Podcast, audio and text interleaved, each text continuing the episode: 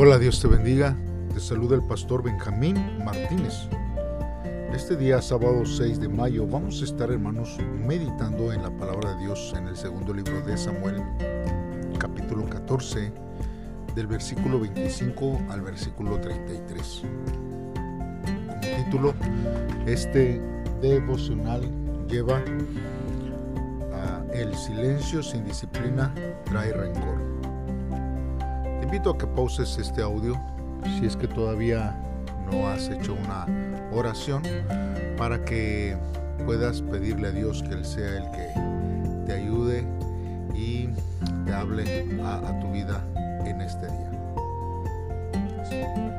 Si ya lo has hecho así, entonces vamos a escuchar lo que la palabra de Dios dice. La palabra de Dios dice así. La gente hablaba de lo bien parecido que era Absalón, pues no había israelita más apuesto que él. Era perfecto de pies a cabeza. Absalón se cortó el pelo al fin del año y su cabellera pesó dos kilos. Absalón tenía tres hijos y una hija. Su hija era muy bella y se llamaba Tamar. Absalón Vivió en Jerusalén durante dos años sin permitírsele ver al rey David. Absalón mandó preguntarle a Joab si podía ir a ver al rey, pero Joab se negó a ir a hablar con él. Entonces Absalón envió otro mensaje, pero de nuevo Joab se negó a hablar con, con él. Entonces Absalón le dijo a, a sus siervos, miren, Joab ha sembrado cebada en el campo que tiene junto al mío. Vayan y préndanle fuego. Los siervos de Absalón fueron y le prendieron fuego al campo de Joab. Joab fue entonces a la casa de Absalón y le dijo, ¿por qué tus siervos le prendieron fuego a mi sembrado? Absalón le dijo a, a Joab, te envié un mensaje pidiéndote que vinieras. Quería enviarte al rey para que le preguntaras por qué me pidió que regresara a Jesús. Hubiera sido mejor quedarme allá. Déjame ir a ver al rey y, si soy culpable de algo, que me mate. Entonces Joab fue a hablar con el rey y le dijo lo que Absalón había dicho. El rey llamó a Absalón y cuando llegó, este se postró rostro en tierra ante el rey, quien lo recibió un beso. Muy bien hermanos, pues vamos a estar meditando eh, en la palabra de Dios a través de estos versículos de la Biblia. Nosotros vemos hermanos que Absalón tenía varias cualidades según lo que nosotros eh, leímos en estos versos. Eh, y esto, hermanos, es que estas cualidades lo destacaban ante la gente. Él era un hombre de una belleza incomparable. No había otro hombre que recibiera más alabanza por su belleza. Se menciona, hermanos, especialmente su cabello. El cabello, hermanos, él era en ese tiempo el símbolo de, su fuerza, el cual, hermanos, llegaba a pesar aproximadamente dos kilos y medio en un año. Eh, hermanos, esto era trágico que su belleza exterior no fuese acompañada de una fortaleza espiritual interna. La descripción, hermanos, meramente física de Absalón descubre su impotencia interior. Recuerdes, hermanos, como los hermanos de David le sobrepasaban en apariencia física y cómo Dios, hermanos, le había desechado a cada uno de ellos. No era necesario que el narrador volviese a afirmar que Dios considera el corazón de la persona, no el exterior. Hermanos, aquí nosotros vemos que esto es algo verdadero porque muchas veces nos vamos y nos guiamos por las apariencias y muchas veces, hermanos, las apariencias engañan a la vista del ojo del hombre. Absalón, hermanos, era un hombre que también había sido bendecido con una familia. Absalón tenía tres hijos y una hija.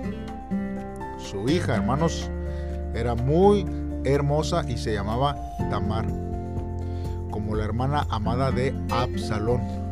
Es muy posible que los hijos de Absalón, hermanos, murieron antes que él.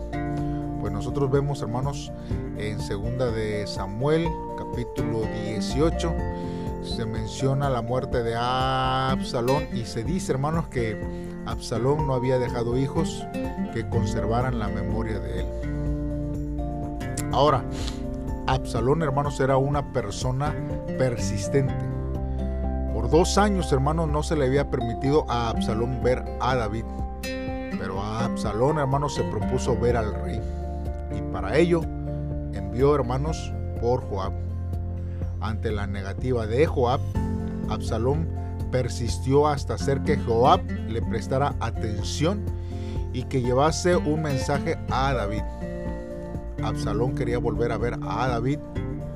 Y si Absalón no tenía culpa alguna, él quería ser perdonado. Pero si él tenía culpa del crimen de Amnón, él quería la muerte. Absalón, hermanos, conocía muy bien el corazón de su padre y sabía que David no era capaz de sentenciarlo a muerte. Absalón puso a su padre en una situación difícil. Absalón era culpable de la muerte de Amnón pero esto había sucedido porque David no había castigado a Amnón por la violación de Tamar.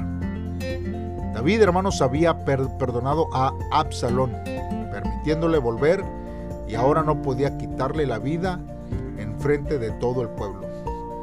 Además, hermanos, David amaba a Absalón y Absalón, hermanos, se aprovechó del amor de su padre y de las circunstancias difíciles para David.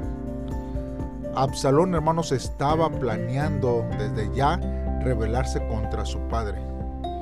Y David, hermanos, terminó recibiendo a Absalón. El rey besó a Absalón, mas no sabía que su propio hijo se rebelaría con, contra él. Y esto, hermanos, eh, trae, hermanos, para la vida de David algo que ni él mismo se lo esperaba. Hoy nosotros, hermanos, podemos ver que Dios nos da las oportunidades para poder, hermanos, corregir eh, previamente, hermanos, los errores que hemos cometido en el pasado. Pero, hermanos, nosotros estos, estos versos, hermanos, nos, nos traen a reflexión en nuestra vida que no debemos guiarnos, hermanos, por el aspecto físico para poder ganar el corazón de la gente. Aunque muchos hermanos así lo miran, aunque muchos aún en este tiempo se dejan guiar por las apariencias y aunque hermanos, eh, de una manera tan eh, sigilosa, ¿verdad? Uno puede poner en, prioridad a alguien o a este a un, en una en una posición simplemente hermanos por su apariencia y esto hermanos lleva aún hasta los predicadores hasta aquellos que están, hermanos, en el ministerio. Más, más sin embargo, hermanos, las apariencias físicas no lo dicen todo delante de Dios y nosotros tenemos que tener cuidado de ello. Ahora, hermanos, nosotros necesitamos resolver primero, hermanos, este asuntos que están pendientes antes, hermanos, de poder tener un encuentro, hermanos, que, que no sea sincero de corazón. Porque nosotros podemos aparentar, hermanos, tener paz, aparentar perdonar, aparentar pedir perdón, pero en realidad en nuestro corazón, hermanos, hay otras intenciones. Solamente nosotros tratamos de querer eh, forzar eh, para calmar nuestra conciencia, este, a forzar a las personas para nosotros no, no sentirnos mal, pero realmente, hermanos, nuestra intención no es sincera. Hay veces que nosotros actuamos, hermanos, de una, de una forma solamente eh, desde adentro de nuestro corazón.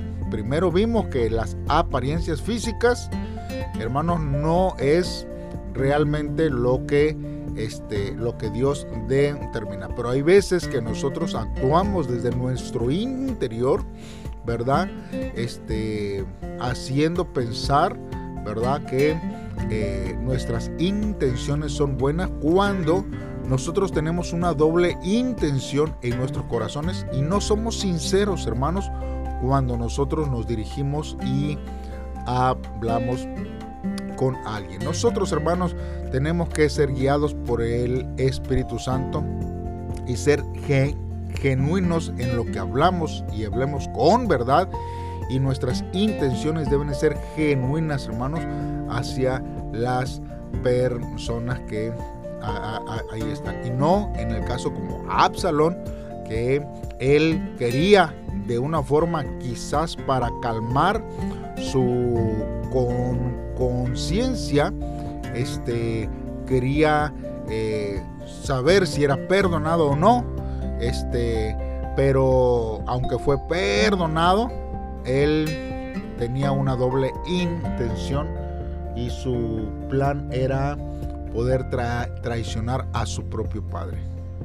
Imagínese si ese era su pensamiento, ¿qué más podría hacer con aquellos que estaban o estuvieran bajo su autoridad. Pues vamos a hacer una oración y vamos a pedirle a Dios que Él sea el que nos ayude, que nos guíe en, en este tiempo.